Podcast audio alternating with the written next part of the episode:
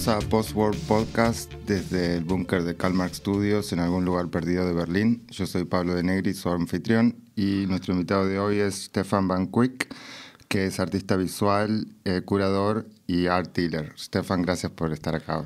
Ah, es un gusto estar en el búnker. Stefan, vos naciste en Suiza, después te fuiste a Nueva Zelanda, eh, creciste en medio en Brasil, después te fuiste a Argentina y después volviste acá. Sí. A algunos eh, eh, invitados les pregunto eso, pero ¿de dónde te sentís?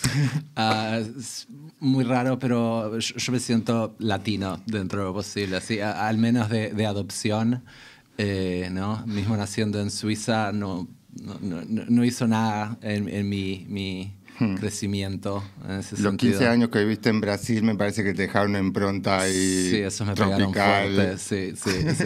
O sea, y fueron mis años formativos. Llegué cuando tenía 6 años y me fui cuando tenía 18. Entonces, eh, Total, total, te, te recontra. Es cuando uno, bueno, se desarrolla la subjetividad, ¿no? Las cuestiones de la identidad más arraigadas en general. se- Sí, igual mismo con mi tiempo en, en- en Brasil, eh, Argentina siempre jugaba un, un rol muy importante porque mis dos padres son argentinos y, y todas las vacaciones íbamos a visitar la familia de mi mamá que vivía eh, en Argentina. ¿no? Entonces, hacía una vez por año, dos veces por año, pasaba unas semanas en, en Buenos Aires, sí, desde chiquito.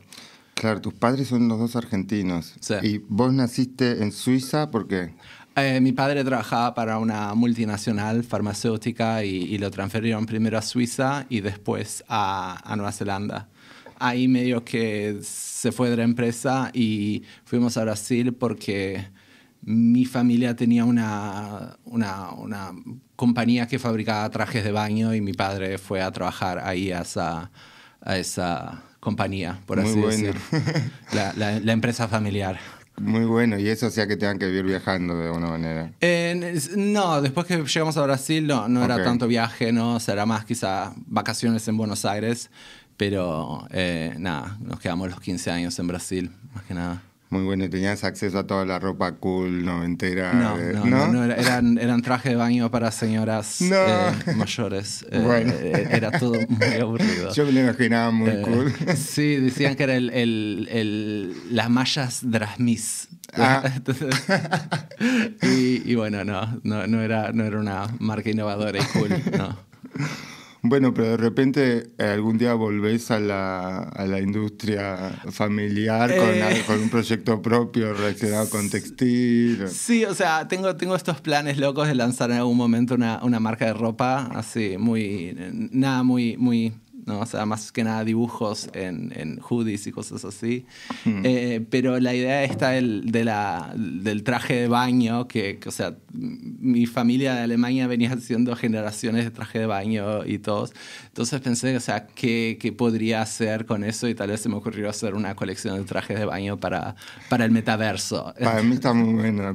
Tenés que Eh, hacer, claro, algo como un nivel más de realidad. Sí, ya. como darle un tipo de continuidad mórbida al, al negocio familiar. Este, y en Brasil, em, vos estudiaste por primera vez en Brasil. Sí, tipo escuela y esas cosas. Ah, tipo tipo hasta el secundario. Sí, y la primaria y, y- tipo todo lo que haces hasta la facultad. Siempre se- me confunde ahí cuál Mm. Sí. es el nombre de cada una de Acá, esas. acá en Alemania es muy diferente, se le dice Sí. diferente, qué sé yo. Nada, pero- todo hasta la universidad lo hice en Brasil. Y con, digamos, tu relación con la cultura y con el arte, eh, donde... Inexistente. Eh, Inexistente. yo vivía en una ciudad pequeñísima en Brasil, o sea, 200.000 habitantes, Wow. que para, bueno, para Alemania es oh, no sé qué, pero eh, para nivel Brasil es una ciudad muy chica, es una ciudad muy única porque fue a donde eh, la familia real portuguesa se escapó cuando Napoleón invadió, entonces es considerada una ciudad imperial y tenía palacios y catedrales y palacios y mansiones. Es tipo un medio cuento de hada. Del emperador de... de- Sí, sí, sí, de Brasil, Brasil. que fue ahí a chilear a, a Brasil mientras se armaba quilombo con Napoleón. Eh, sí, y, y, entonces tenía toda esta faceta histórica de la ciudad, pero a nivel cultural de oferta había cero, cero. O sea, cuando era quizá más joven y vivíamos ahí, eh, había un par de cines, pero más que nada lo cerraron. Eh, no había exposiciones, no había conciertos así más para jóvenes. Eh, había unas matines ahí de media, de media muerte, creo. entonces, o sea. Claro, es tipo, es ese. Mm, esa maldición de lo que en, Estados Unidos se dice el small town. que venir del small town es siempre como, hay un tema de la Velvet Underground que habla sobre los orígenes de um, Andy Warhol que el primer tema se llama Small Town y que dice, lo único bueno que tiene un Small Town es que estás seguro de que te querés ir. Sí, total, total. No, no, había, no había nada y, y o sea... para la perspectiva de un joven eh. artista, digamos, que necesita estar donde pasa algo a nivel cultural. O sea, yo, en ese momento no sabía que quería ser artista en, en, en, el sentido de lo que soy hoy. Eh, yo más que nada en ese momento sabía, o sea, a mí me iba muy mal en el colegio, o sea, pero muy mal. Terminé en un acelerado, o sea, para señoras mayores que se quieran terminar la secundaria. Tenía problemas con la institución. Sí, soy muy malo con las instituciones. Eh, entonces, em, sabía que no iba a ser un abogado o un doctor o un... O sea, quizá... O sea, no, no, me, no, me, no, no, no, me iba a salir. Entonces yo dije, bueno, yo voy a tener que hacer algo diferente eh, para hacer plata, ¿entendés? Porque tampoco me cabe ser vago. Eh, y entonces yo en algún momento estaba muy interesado con la música, toco un poco de piano, no sé qué, guitarra, bajo, no sé qué, y, pensé, bueno, voy a ser músico. Pero la verdad es que no soy muy bueno con, con eso. Eh, pero fui a una fiesta con, con mi mejor amigo eh, que tocaba una banda y fuimos a la casa de su baterista y estaba tipo mostrándonos la casa, no sé qué, ay, esto es lo que acá tengo mis baterías, todos mis discos, acá es donde yo pinto cuando tengo unos tiempos libres. Y medio que me hizo clic, ¿entendés? O sea, pintor, de alguna manera... Fue el primer contacto con las artes visuales como actividad, digamos. Eh, no, o sea, desde muy chico, si mi vieja me quería entretener, me daba unos crayones, ¿entendés? y, y, papeles, y, y si mi vieja siempre me alimentó eso. Era los que dibujaba en la clase en vez de estudiar. Oh, total, total, total. O sea, eh, eh, debería vender mis cuadernos de secundaria como NFTs porque es...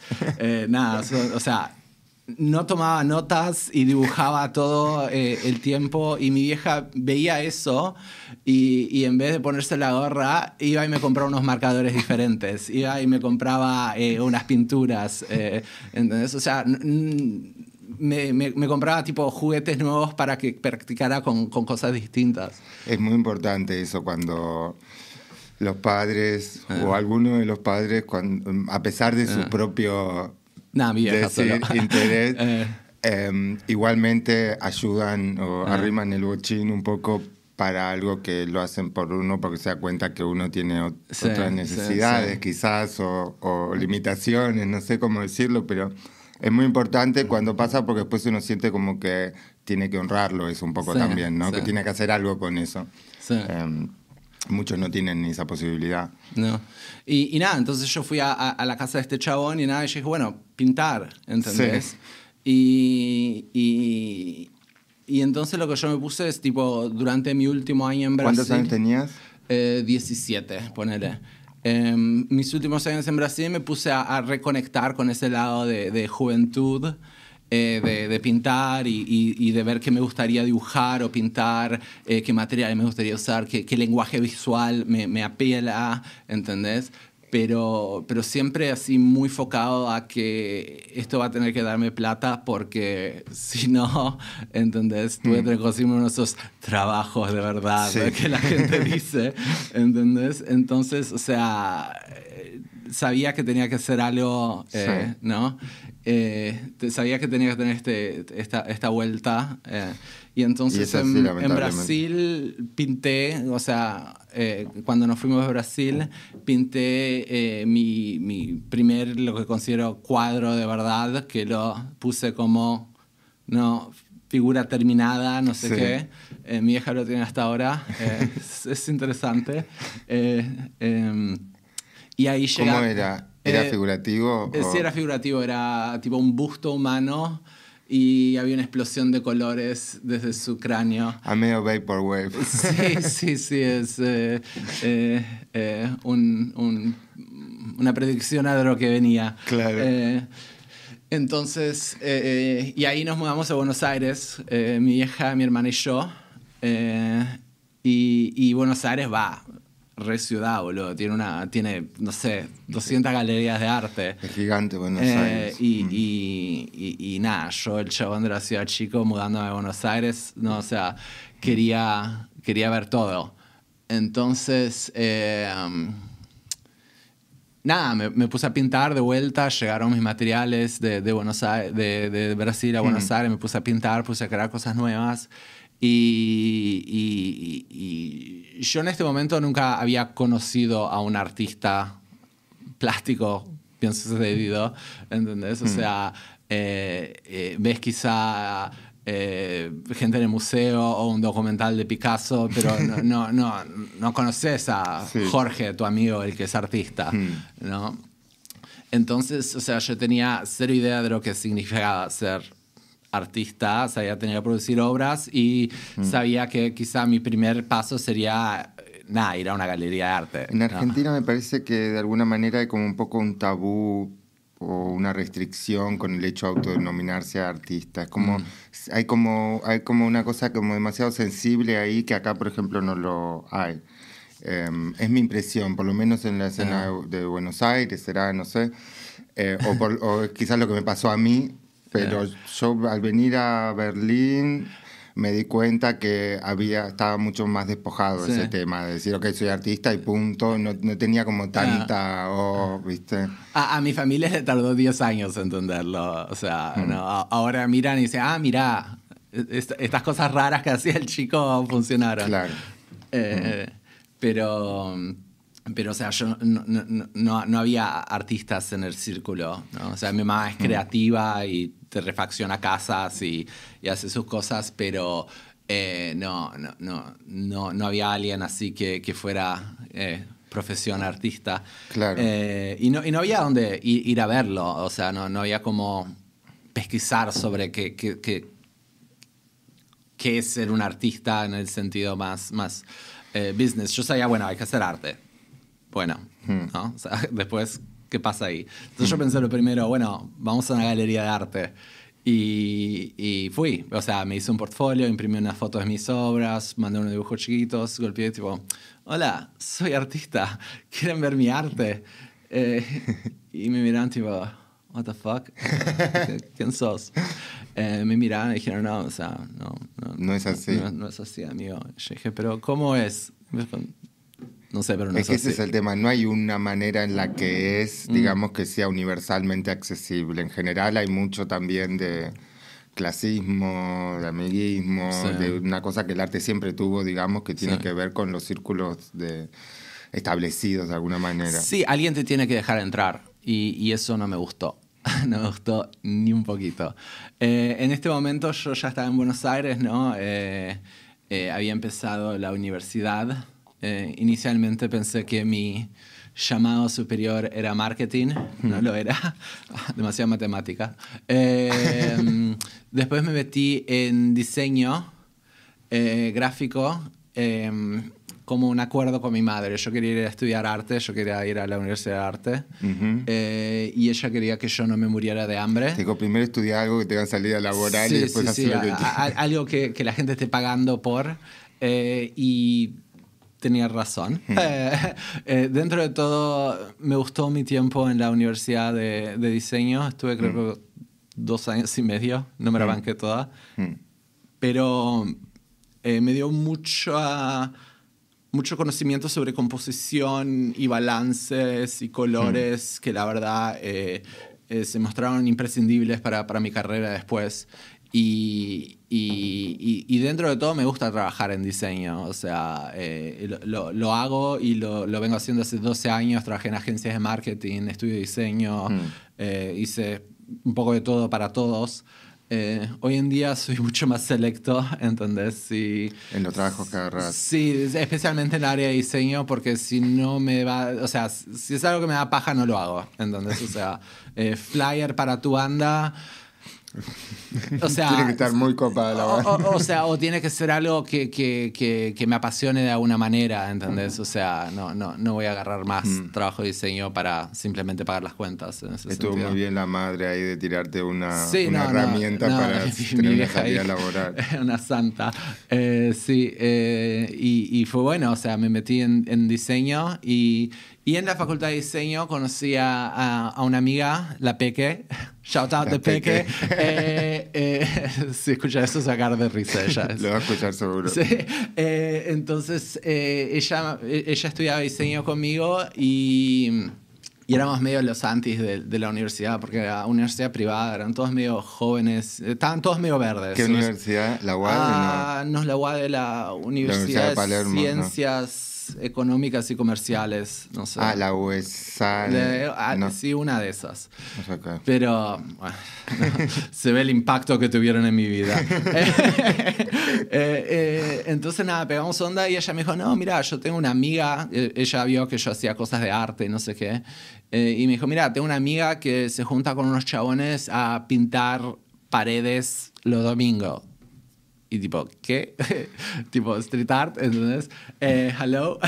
y era tipo, no, bueno, venite con ellos, eh, te encuentran una pared, te encuentran un espacio y pintar lo que quieras. habías hecho...? Nada, eh, nunca, nada, nada. Nada de nada. Yo en secundario salía a taguear con los marcadores esos de. Yo quería.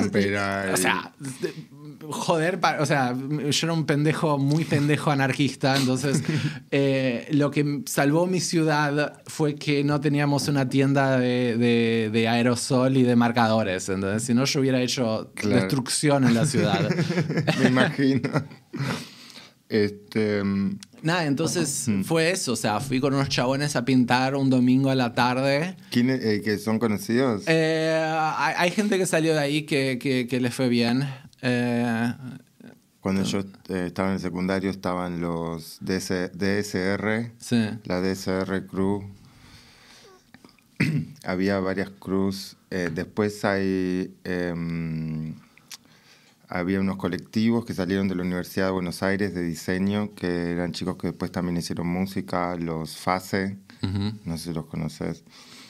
Em, y después investigué, años después de no vivir ahí, para una galería online muchos eh, recontra interesantes colectivos de muralistas de, de Buenos Aires que yo ni, ni, conocía, pero hay una movida bastante grande desde hace tiempo. Sí, sí, o sea, la, escena de, de, street art en, en, Buenos Aires es increíble y, mm. y, la, la, gente que empezamos trabajando ahí juntos, eh, los que siguieron están haciendo cosas, sí, muy buenas. Mm. Y, y lo que me gustó fue que no le tuve que pedir permiso a nadie para ir ahí, ¿entendés? O sea, no, no es que me miraban y decían, bueno, pero vos qué bien pintás. No, tipo, nada, que pintar, pintá, boludo, no sé. Claro. Eh, es que hasta que no te lo dicen, o, sea. Eh, Uno siente como que tiene que esperar. No, había una curaduría, no había un, un, un, no había un portón, era tipo, caí, pintá, ¿entendés? Y, y, y, nada, y fue después de eso, fue tipo todos los fines de semana se juntaba un grupete ahí, organizábamos en, MSN Messenger, ¿no? Eh, eh, quién pintaba, quién, quién conseguía paredes, no sé qué. Eh, y, y, en ese momento me salió hacer, exponer por la primera vez, o sea, en, en contexto galería y era muy lo-fi, era tipo una muestra de, de, una asociación LGTBQ eh, de Buenos Aires eh, que estaban haciendo una muestra en, en una de las salas del Colegio Nacional de Buenos Aires, uno de esos colegios así, el, el grandote para los chicos inteligentes. Sí, eh, los que después terminan siendo funcionarios públicos en general. Sí, entonces, eh, nada, era tipo un salón muy modesto, y, pero había dos cuadros míos colgando ahí. Muy bueno. O sea, bam, ¿entendés? Adentro del Nacional de Buenos Aires. Sí, sí. Un canchero. Sí, sí, o sea, súper raro. No llegaste por el estudio, pero llegaste por los dibujitos al margen de la hoja. Eh, y, y bueno, y, nada, entonces, o sea, y dije, bueno, bueno, vamos a ver qué pasa. Entonces, y, y, ahí, con esto de, de, street art y todo, eh, había algunos que empezamos a pegar onda y no sé qué y, y todo, y se me ocurrió que podría ir al bar que me gustaba ir en Palermo, esquina Libertad, shout out. Eh, y, les dije, o sea, en algún momento dijeron, ah, bueno, quieren hacer un muro, un, mural, les pinté un mural adentro, no sé qué. Dije, mira, eh, ¿por qué no organizo? O sea, hablo con un par de artistas, eh, traemos unos cuadros, los ponemos en la pared, hacemos una, una pequeña exposición, ustedes invitamos a nuestros amigos, ¿no? Ustedes venden birra hmm. y nosotros, los artistas, llevan unas birras gratis. Sí, sí. Por el pancho de la coca se dice también, se decía en la época de las bandas de rock.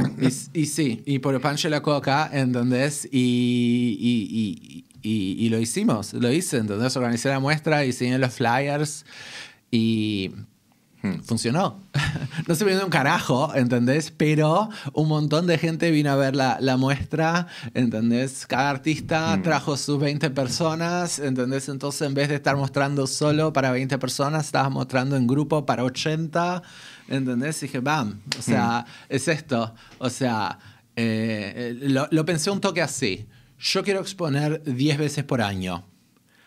Si alguien me invita a exponer 10 veces por año, estoy bien pero hasta que me inviten 10 veces por año a exponer... Tienes que vos representarte a vos Tengo que organizarme 10 exposiciones por año.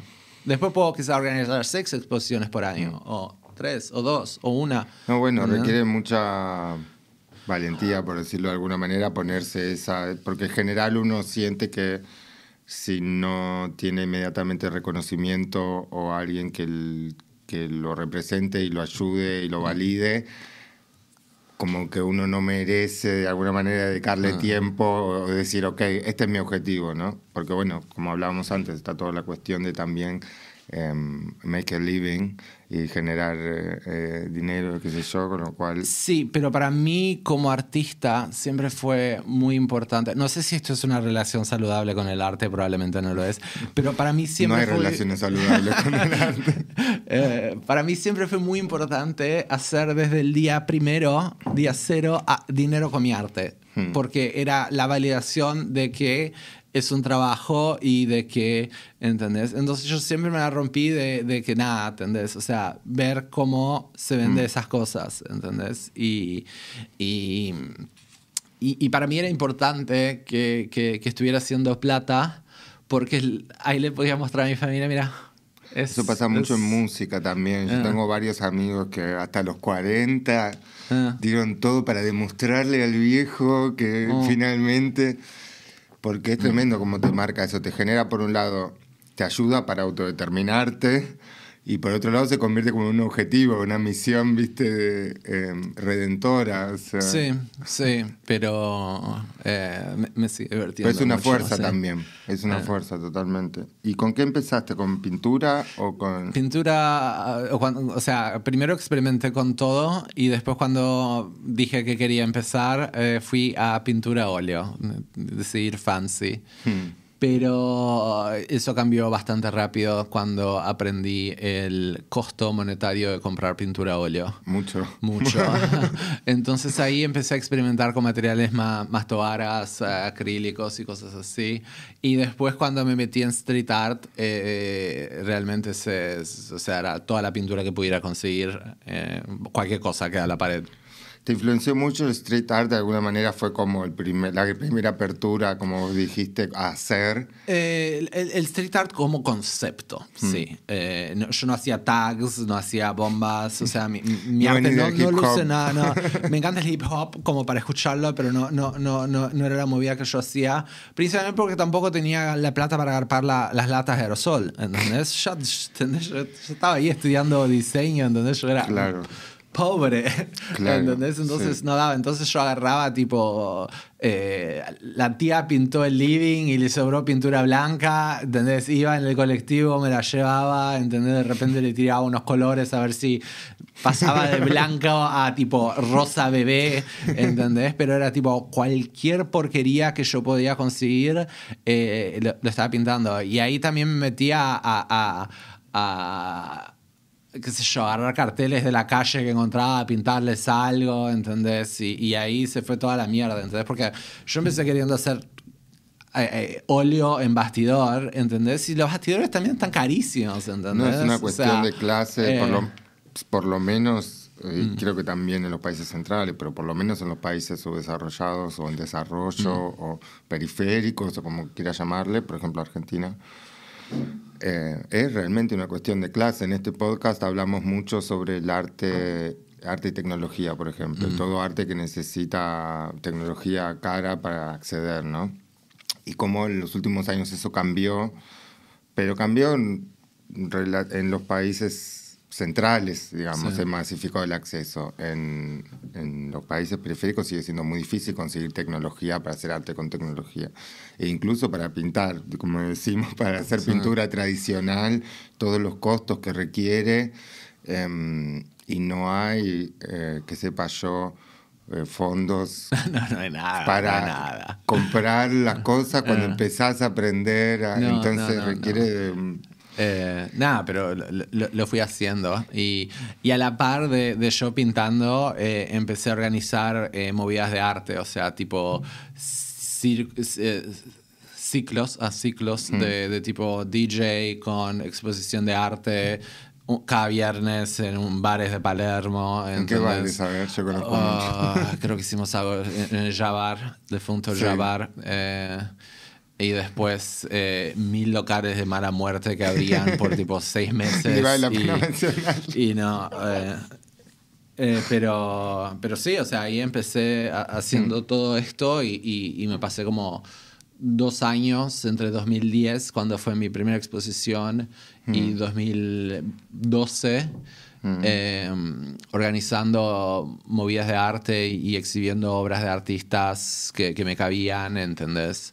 Hmm. Y, Ya en Buenos Aires empezaste con en Buenos. Aires, Hmm. sí, sí. Eh, y en 2012 hice un, un upgrade eh, y, y lancé Azúcar Magazine, que es eh, un proyecto de, de, inicialmente una revista de arte.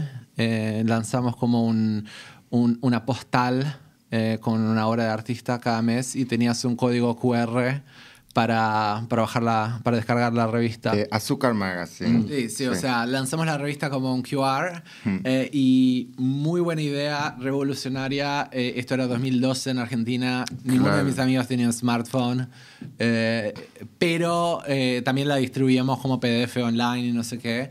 Y, y la verdad que fue un reproyecto porque lanzamos eh, la revista cada dos meses, Hmm. una, una edición nueva eh, con, con artistas nuevos eh, y, que, y para cada lanzamiento hacíamos un evento también.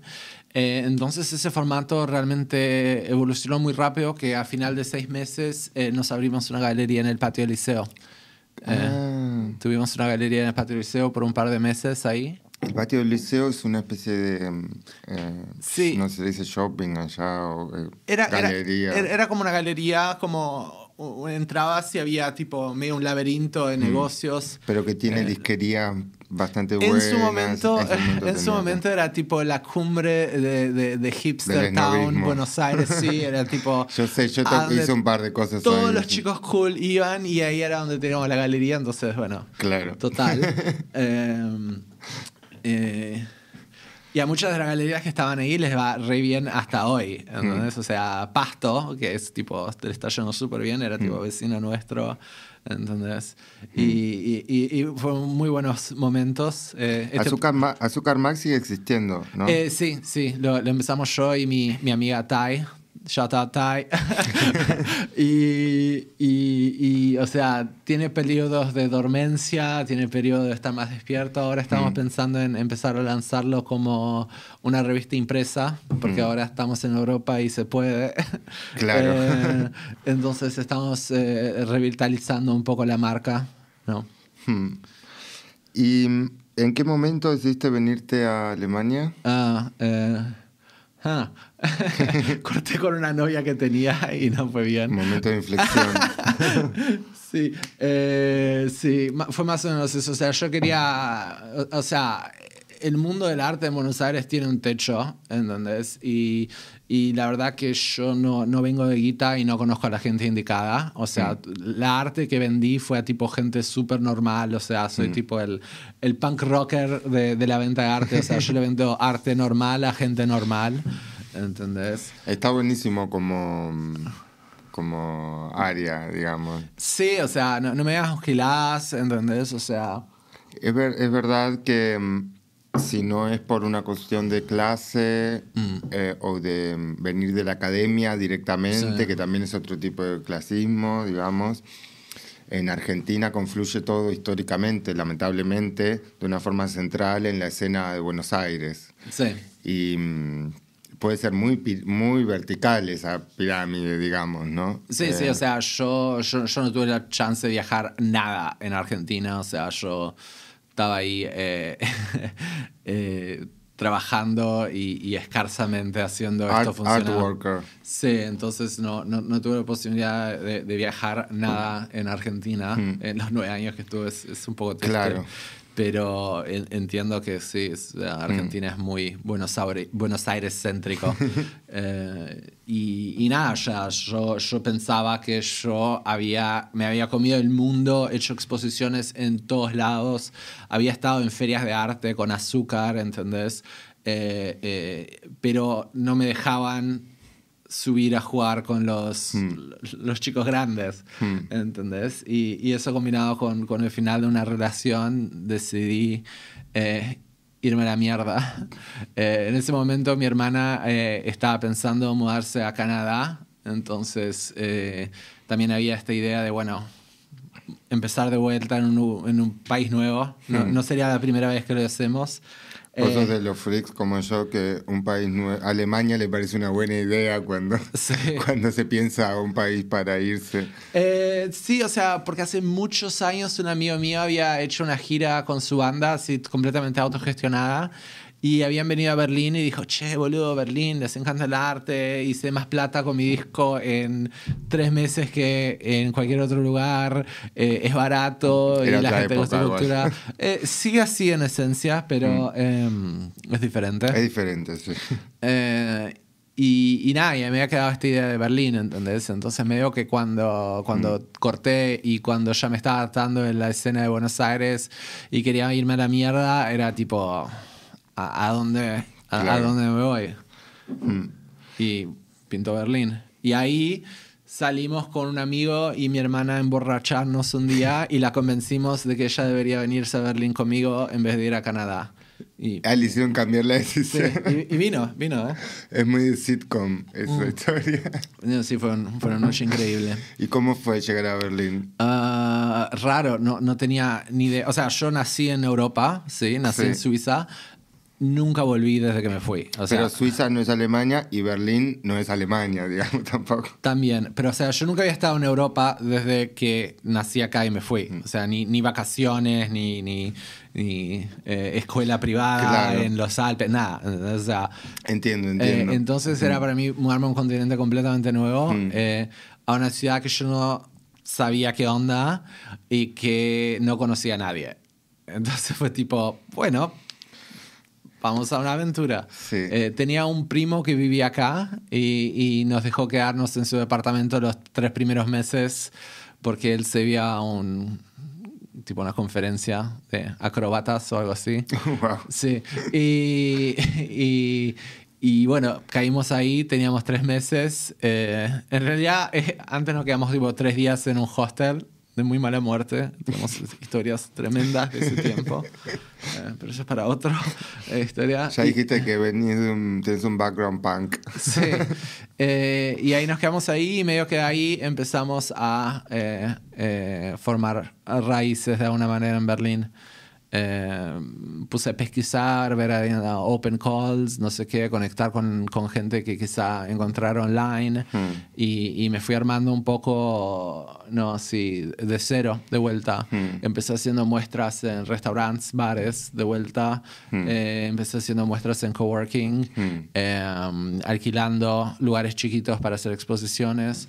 Y porque yo me había traído bocha de obras de arte de, de Argentina conmigo, de, de otros artistas, ¿no? de artistas latinos que quería dar una, una salida en Europa. Yo me acuerdo, vos me contactaste, no sé si te acordás, en el año 2013. Mm. No sé qué contacto teníamos en común. Yo en ese momento estaba trabajando en una galería acá.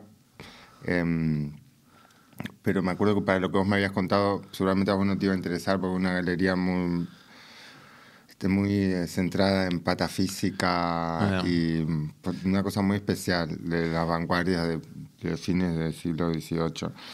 Em, pero me acuerdo que me contactaste por Facebook y me dijiste que venías de Buenos Aires, no me acuerdo que teníamos en común, que ta- querías relacionarte con el mundo del arte.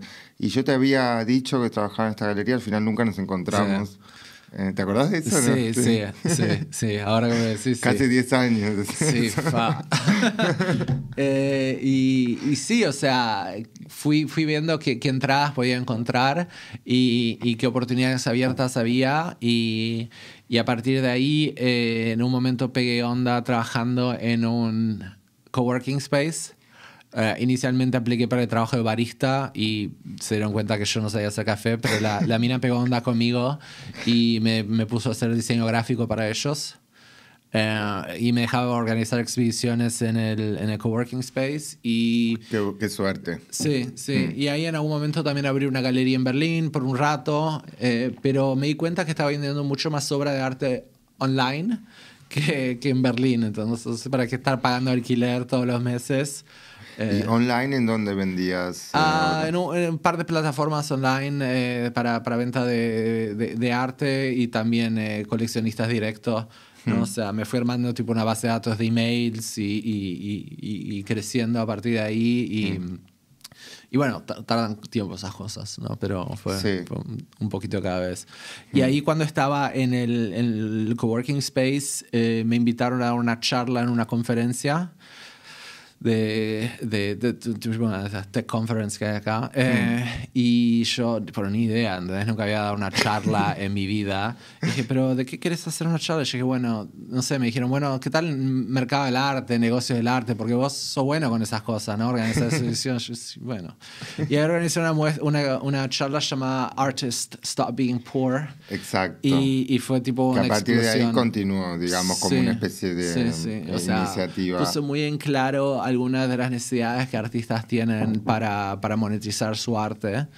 Y, y, y yo tengo algo de conocimiento, o sea, trabajé 10 años en marketing y mira, me rompí el culo trabajando 10 años como artista eh, punk rock. Entonces, hago una cosa puedo enseñar. Entonces, di una charla, eh, se llenó de gente, la gente no paraba de hacer preguntas, no sé qué, y ahí medio que decidí que, que a una cosa a partir de esto se tiene que hacer. Entonces, Es que tocaste ahí un punto, es muy interesante porque sin venir de la academia del arte o la institución del arte o incluso sin tener esa, ese contacto cercano de creciendo y demás, ahí tocaste un punto sensible para todos, es algo que atraviesa, tan, excepto el 1%, digamos, o qué sé yo, es siempre un tema sensible, el tema de que mm, con el arte no es una cuestión funcional, digamos. No, el arte es el completamente acceso inútil. Al, al- a la remuneración por tu trabajo no es directo, entonces... eh, No, y, y- y no es claro. No es claro, es una o zona sea, a- bastante- A, propósito, no es claro, pero eso es otro, otra historia. Pero también, o sea, una idea de que quizá vos como artista no necesitas depender de un galerista o un curador o, o un marchand o una institución de arte que te, que te invite, ¿no? O sea, puedes ir al café de la esquina y decirle, che, puedo ponerte unos, unos cuadros, quiero invitar a unos amigos a verlos, ¿entendés? Y, y, y, y, lo haces. Total, ¿entendés? yo estoy re de acuerdo con esa actitud autogestionada porque de alguna manera que creo que hicimos eso con la escena de la música electrónica que nosotros impulsamos en Buenos Aires y qué sé yo. Nos gustaba cierta música que pasa, había escenas en algunas ciudades del mundo, en Buenos Aires no había tanto y empezamos a hacer las fiestas nosotros y lo mezclábamos con las visuales que nos gustaban y hacíamos nosotros las fiestas esas audiovisuales a principios de los 2000, qué sé yo. Y estoy completamente de acuerdo con que cuando uno no encuentra, digamos, el acceso, eh, hay que hacerlo, uno más aún en, el mundo del arte, donde el 90% de lo que está ahí afuera es gilada, ¿entendés? O sea, es, es, gente rica evadiendo impuestos, donando arte a museos. Eso tiene que ver con, con el origen del arte moderno, desde los Medici, digamos. Ah. Eh, está esa cuestión, ¿no? Y es tan amplio el concepto de lo que es el arte o el mercado del arte. Em, em, por, eso es, por eso es gracioso cuando uno, a veces como artista, o eh, eh, alguien que tiene la necesidad de hacer cosas eh, artísticas o creativas o no funcionales en un sentido mercantil necesariamente, se, uno se autorreprime mucho, se auto... Mm. Y es gracioso porque en realidad hay mucho en la historia del arte, eh, de los nombres más conocidos, que muchos vivieron en toda su vida bordeando con la pobreza y la miseria, inventándose cosas. Eh, muchos salieron directamente de hacer cosas con cosas encontradas con la calle, digamos. Y muchos fueron eh, personas de marketing muy, muy, muy bien sucedidas. Bueno, Andy Warhol viene de ahí. Sí, eh, Andy Warhol viene de, justamente de diseño y de marketing y Em, de ilustración para revistas de moda. Eh, ah. mm. Y, para mí eso siempre fue muy importante, o sea, lo, lo charlamos antes, mm. esta remuneración monetaria siempre fue muy importante, entonces, o sea, eh, siempre intenté hacer mi arte muy accesible en cuanto al lenguaje y, y a precio, o sea, es, suelen ser cosas felices y rosas y, mm. y cute, Entonces eh, no es para generar eh, mucho... Yo me acuerdo en un momento me había interesado porque estaba haciendo lo de azúcar y qué sé yo, y como había trabajado mucho en arts writing en las galerías donde sobre todo hice pasantías y qué sé yo, eh, quería pensaba que quería seguir un poco por ahí y pensaba en hacer algo para eso, pero me di cuenta que mm, dado mi formación lo que ustedes estaban haciendo estaba muy por afuera de esta cuestión, em, digamos, dogmática del concepto como algo que aúna al... Y ahí me declaré un poco incompetente, me declaré un poco incompetente, como que no sé cómo escribir desde esta perspectiva que está por afuera del, de lo que uno quizás cuando tiene formación en eso, digamos, eh, parece que es un must como que haya siempre un concepto denso mm. que aúne, la, ¿entendés? Que justifique desde todos los aspectos históricos. No, eso me aburre tanto, eso me aburre tanto. Cuando vas a una galería y tenés que leer cuatro hojas de texto para entender de lo que dice la obra de arte de nada, entonces un vaso de agua medio vacío con algo adentro, ¿entendés? ¿No? O sea, eh, hagan eso, pero a mí no me interesa eh, hacer ni vender ese tipo de arte. Pero lo interesante es que un approach completamente separado de eso también forma parte de lo que el arte es, de lo que el mercado del arte es y lo que mm. la escena del arte es. Eso es lo interesante, que igualmente está dentro de ese intercambio. Sí, o, sea, creo que hay creo que hay un mundo del arte, un mercado del arte eh, establecido y no sé si me interesa tanto ser parte de él específicamente. Yo prefiero quizá eh, educar a una nueva generación, una nueva camada de gente entre las posibilidades de comprar arte a, precios razonables, 200, 300, 500 euros en vez de 200, 300, mil euros. Vos te dedicas a hacer una cuestión así como mm, em, pedagógica, digamos, al popularizar, empoderar, em, expandir, esparcir la cuestión del mercado de arte, pero ah, mucho, mucho más em, bajarlo de ese, de ese... Del pedestal. Del pedestal. Sí. o sea, porque eh, ese es el mercado de arte de justamente que no, no me dejó jugar, ¿entendés? Mm. O sea, no es una venganza, eh, pero es, es quizá aproximar un mayor número de gente a arte en vez de cinco oligarcas rusos, ¿entendés? Hoy se- es un tema sensible de los oligarcas rusos. Este, pero es muy interesante porque vos te dedicaste, digamos, no a, a hacer la voz solamente, sino a tomar esto como una especie de misión. Sí. Eh, lo de Artist Stop Being Poor. y, eh, como, como dijiste, te sorprendió el primer día que diste esa charla, el feedback que tuvo. Y supongo que debes seguir teniendo feedback porque es algo que sigue siendo un tema y es muy importante y apunta directamente a la persona artista que, como todo el resto de las personas, necesita ganarse la vida. Sí. No, Eh, y, y ese proyecto sigue evolucionando, o sea, eh, ahora estamos abriendo un marketplace de prints limitados, eh, organizamos exposiciones en NFTs, ahora vamos a estar organizando exhibiciones en metaversos. ¿Eso es todo dentro del marco de Artist Stop Being Poor o de la, de la revista? No, eh, es, es más Artist of Being Poor porque es más un, un- una comunidad, es más eh, descentralizado. Entiendo. Azúcar eh, trata de los artistas que yo represento directamente. Ujú. ¿No? Azúcar es también el- la identidad de la galería, sería. Mm. Sí. Este, mm, y cómo, dado que es un lugar por afuera de lo conceptual o de lo institucional o de lo tradicional, ¿cuál es tu, lo- eh, tu lógica, digamos, para elegir o curar o organizar algo en torno a una exhibición, por ejemplo? O Eh, tu roster de artistas. Eh, bueno, para Artist Stopping Poor yo practico el arte de no curaduría. Entonces, eh, eh, excepto en, en- en condiciones críticas, todo el mundo es bienvenido. Y- y es más sobre crear la plataforma y los workflows para que los artistas se profesionalicen, ¿no? Y, y no, no, no voy a hacer una curaduría en eso. Entonces las exhibiciones que hacemos es... eh, Nada, qu- quien está interesado en participar y quiere cumplir ciertos requi- requisitos puede eh, exhibir su, su obra. Yo creo que eso fue lo que me asustó esa vez que fui a la muestra y era como eh, no concepto, Sí. tipo anticoncepto. Me asusté porque Ah. no sabía cómo, no podía eh, abarcarlo, digamos, eso. Es- es- es- sí, es, es tipo.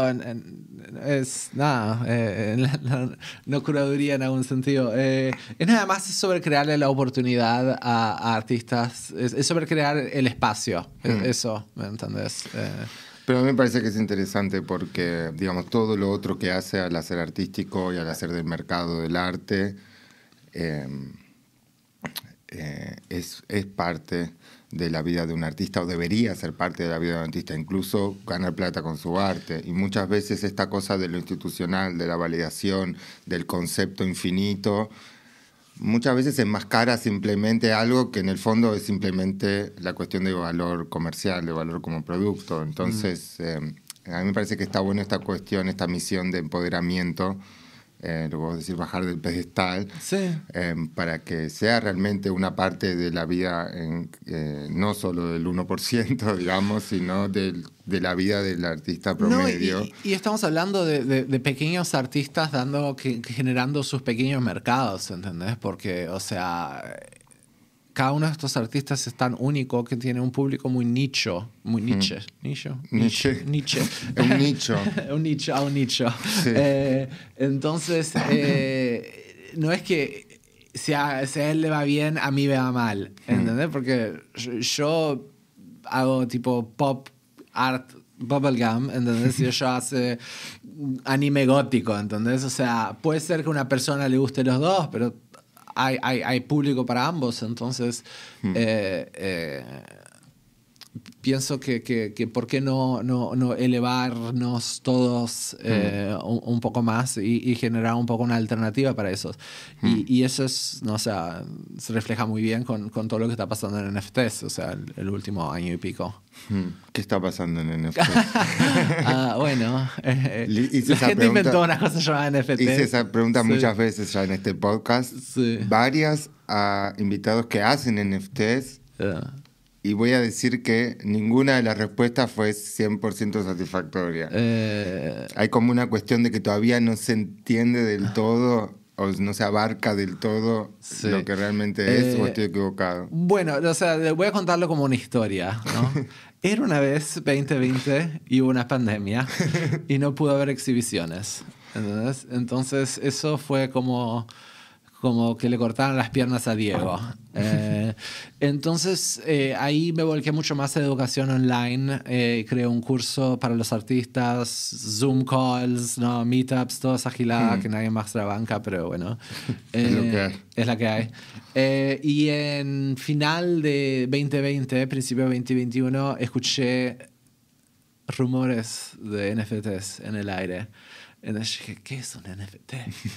y vi que tipo, artista Beeple hace 3 millones, esa fue la primera venta, la, la, la que pasó en 2020. Artista Beeple hace 3 millones y medio de dólares vendiendo arte digital que no existe. Y dije, ¡cachín! A ver qué es esto? Muchos hicieron, caché. Sí, sí. Eh, y, y me puse a investigar. Eh, un artista amigo me invitó a ser parte de una muestra colectiva que está haciendo NFTs. Entonces, él creó los NFTs, nos mostró cómo se hizo eh, y vendió medio millón de dólares en un final de semana. Wow. Sí. Eh, no, no fue todo para mi bolsillo, obviamente, pero eh, fue una muestra grande, había como 70 artistas. eh, Sí. fue- y dije, bueno, ok. ¿Y cómo se exhibió esa muestra eh, online? Era una página de OpenSea donde podías ir y como clicar, no, no había nada. No había Porque está este como galería virtual. Sí, pero esto era, o sea, eso fue hace mucho tiempo. Es- Esto fue, bueno, en enero fue, que es Claro. mucho tiempo, enero En- pasado. En términos de en cronología Sí, NFT, es muchísimo. Una década atrás. Eh, y ahí, bueno, y ahí yo, justo después de eso, organizé una muestra de NFTs también llamada el Pineapple NFT Art Show y invité a artistas de todo el mundo que hicieran ananas, porque El ananá es como un poco tu, es mi brand. tu sí, icono. sí. Eh, y, y ahí, bueno, empecé a hacer, hice unos videos de YouTube y, y ahí empezó a llenarse mi, mi inbox de, de LinkedIn con ofertas para, para empezar a colaborar y, y asesorar proyectos de NFTs. eh, Mm. eh, y ahora estuve hace casi un año trabajando con MetaWalls, que es un proyecto de NFTs volcado a street art y, y digitalización de street art. Interesante. Muy interesante. Y, y bueno, trabajando también con mis propios NFTs, eh, Mm. asesorando otros proyectos. Es un, es, es un ambiente muy dinámico, entonces es tipo una orgía de trabajo. Mm. Sí. trabajas un poquito con todo el mundo. Y vos sos eh, art consultant también, de alguna manera. Sí. Em, ¿Cómo cambió tu perspectiva sobre las recomendaciones para un artista en la época del NFT? ¿100% o no le recomendás no, a todo el mundo o- o hacer sea, NFT? Hmm. Pensalo como un artista que vende obras de arte y quizá vende remeras. Y quizá vende merchandising. subproducto de... NFTs podría ser una muy buena oportunidad eh, para eso. Pero Mm. eh, no es que tipo todo artista debería abandonar, na- nadie debería abandonar todo y solo por NFTs, ¿no? Pero Mm. eh, también tenés que pensar el proceso de venta y marketing y comunicación y storytelling de este y producto. porque- comunidad digital. Exacto, tenés que tener una comunidad que te soporte, ¿entendés? tenés que estar activo. Entonces, o sea, mucha gente me pregunta, ay, bueno, ¿cómo hacer NFTs? Yo, bueno, boludo, es, es como subir una imagen en Instagram, esa es la parte fácil. ¿entendés? La Claro. parte difícil es generar interés en por qué carajo te voy a dar mis criptomonedas. ¿Entendés? Exacto. Eh, Lo hablé con Pierre Volter, que es el director de Art Claims Impulse. Es una galería donde yo hice una pasantía en el 2014.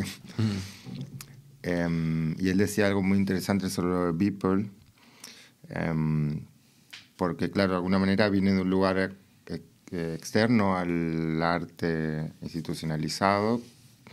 Pero de otra manera, lo que él me decía que es que eh, la obra en sí creo que es un dibujo hecho por día durante no sé cuánto tiempo, Cinco años. que la, la estructura, el método eh, formal que él se puso para cómo hacer esa obra es típico, digamos, de un, hacer un procedimiento artístico.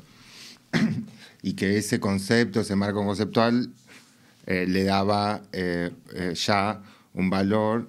Y además yo sé por, por mi lado que él era conocido en la escena de VJ desde el principio del 2000 por, no sé si él era VJ o no, pero los, los videitos de animaciones eh, para visuales de él eran los únicos que podías conseguir siempre gratis en buena calidad desde que desde que 2002 2003 por ahí. Esa es la cosa ¿entendés? ¿por qué, él vendió todo lo que vendió porque lo que vendió porque él estaba hace cinco años generando su comunidad. ¿entendés? Todos los días podías esperar que él iba a poner una imagen nueva. Él lo contó en su podcast o lo que mm. sea, que, que, hizo uno de esos el día que nació su hija, ¿entendés? O sea, todos los días puso un poquito de, de arena ahí, ¿entendés? Y, y, es eso lo que nos vamos a usar. Y eso es válido si estás vendiendo pinturas mm. O si estás vendiendo NFTs. No, mm. no, es solo porque creaste una pintura que alguien te va a golpear la puerta y, comprarla. Mm. Lo mismo se aplica para, para un NFT en el caso. Porque parece, lo hablamos ayer con Robert Seidel, bueno, en el episodio anterior. Em, eh, él tiene una posición bastante distante con respecto al tema de que pareciera que en el, el crypto art lo visual o lo estético no esté en un primer plano de alguna manera. Fuiste a un museo recientemente, la cantidad de cuadros feos que hay ahí adentro. o sea. Fair enough. es la historia. La historia es king. Story is king. ¿Entendés? O sea, hmm. eh, eh, ¿por qué los puntitos ridículos de Damien Hirst importan? ¿Entendés? Hmm. Porque tiene una historia de Damien Hirst y esas obras y no sé qué. Hmm. ¿Entendés? O sea. Eh, la humanidad siempre ha comparado cosas feas hmm. por razones. Estoy de acuerdo. ¿entendés? vi hace poco un tuit también con respecto a esto de que dicen que antes era había más calidad en la, no recuerdo si era la industria de la música o qué, y mm, alguien que decía que, siempre fue así, siempre hubo mucha mierda y, pocas cosas buenas. Y, porque para cada Beatles que existe, la gente se olvida de 700 bandas que no, no, no, no, engancharon. Entonces, entonces mm. obviamente cuando miras hacia eh, los buenos viejos tiempos, eh, ves las 15 mejores bandas que sobrevivieron eh, mm. décadas de olvido. Y mm, hay muchos que son pesimistas también por el... Vos ahora te estás dedicando bastante al tema del NFT y a continuar esta cosa de galerismo de alguna manera digital, eh, enfocado bastante en esa dirección. Hay muchos que son pesimistas en el sentido del tema de lo sustentable que es, la relación con el impacto eh, climático, pero también con el tema de la volatilidad que puede tener como... Mm. Eh, mercado. Vos como sos, sos, optimista, me imagino. Sí, Esperaba de vos, no tuve muchas hasta ahora visión, proyecciones optimistas, eh, pero ¿y por qué sos optimista? Eh, mira, lo, de las emisiones es real para cuando hablas de blockchain Ethereum, que es donde la gente empezó creando NFTs. Hmm. Hoy por hoy hay varias oportunidades y alternativas para esto que, que son eh, el, impacto ambiental de, de, energía es negligenciable. Entonces, eso era, un, era una preocupación real para las primeras colecciones, sí, pero ahora ah, la gente está evolucionando hacia otros, otros eh, lenguajes que, que, no mm. tienen ese mismo impacto. Eh, y, y, sí, es, eh, es, muy volátil. Eh, a mí me parece que, que, lo que estamos es tipo un primer excitement. La gente está tipo muy fisura. y, y, estamos viendo bastante casos de fraude también, que es que bastante malo, pero hmm. me parece que en algún momento esto se va a calmar un poco y, y vamos a verlo como más una, una, tecnología sustentable en el sentido de, de, funcional y hmm. útil, ¿entendés? Sino este mercado financiero loco que se está haciendo. E-, hmm. Esa parte a mí no me interesa realmente mucho, o sea, es mi misma posición del arte. Yo quiero vender eh, buenos NFTs a, precios accesibles. Y decís que el arte digital en ese sentido tiene un futuro eh, eh, garantizado gracias a esta nueva plataforma, por decirlo de alguna manera, o formato, no sé cómo llamarlo. Sí, a mí me parece que el futuro para, para NFTs en realidad es, es eh, la utilidad, en el sentido de quizá vos me compras un NFT de Artist on Poor y por ser dueño de ese NFT tenés acceso a una serie de videos en nuestro sitio web, por ejemplo. Hmm. Ese tipo de cosas me parece que, que es algo que, que, vamos a empezar a ver también. Hmm. el, el, el, la utilidad para arte eh, sigue vigente, me parece. Es como Eh. un elemento más, quizás, ¿no? Como Sí. las obras pequeñas en una muestra grande de un artista grande Sí, y- sirven un poco también para expandir un poco lo que se puede mm, acceder o comprar, como... Sí, también lo veo como una posibilidad de, de- de prueba de tendencia en el sentido de que quizá vos vas a una exposición y antiguamente te llevabas una postal o un, o un Claro, póster, eso me quizá ahora te llevas un NFT como un, como, como un Mm. recuerdo. ¿entendés? Entonces, eh, es, es- es interesante. Mm. Y mm, em, vos y tus proyectos, ¿qué es lo que viene? What's Ah. the next step? Eh, tengo tres exposiciones organizadas en metaversos distintos. Ah, bueno. Eh, tengo, tengo. ¿Cuáles eh, son los metaversos distintos? ah, Tenemos que hablar dos horas más ahora. Sí, no, no, eh, no, no, no, no los puedo mencionar Ok, todavía por ok, nombre. ok. Eh, tengo una exposición solista en julio en Berlín, por la cual estoy... Pero tiene que ver con arte digital, con objetos 3D, Eh, esculturas 3D. eh, O... Van a ser eh, NFTs eh, 2D, en el sentido pueden ser videos o, o imágenes. Ujú. Eh, y después tengo una muestra solista bastante grande en Berlín en julio. Eh, Tengo que crear un montón de arte que no tengo todavía. Eh, y, continuar con los proyectos de MetaWells, que, que la verdad viene creciendo y, ya lanzamos eh, los nuevos formatos de NFT que estábamos eh, proponiendo y una galería en el metaverso de Centraland. Eh, entonces, y, la- verdad es que tipo, cada semana me llama gente para proyectos nuevos, entonces la verdad que, que yo no pensaba que iba a estar en esta posición hace un año. Entonces la Claro. verdad que eh, tengo como tres o cuatro cosas pendientes por hacer, pero eh, hasta allá quizá surgieron un montón de oportunidades nuevas. ¿no? No, es- Bueno, seguramente la próxima que nos veamos Ah. eh, va a haber muchas actualizaciones sobre Sí, qué pasó con todos los metaversos, si hay un multiverso, si hay uno solo o qué. Este, pero por ahora vamos a dejar los links a tus eh, trabajos y a tus proyectos e iniciativas en la descripción del video, si lo están viendo en YouTube. Y te agradezco, muchas gracias por haber venido. No, por favor, fue un gusto. Eh, gracias por dejarme hablar tanto sobre mí mismo. Es, eh, Es como una terapia. eh, bueno, gracias por oír, gente. y sí, gracias por escuchar y nos vemos en la próxima. Chao, chao. High five. Ah, eso estuvo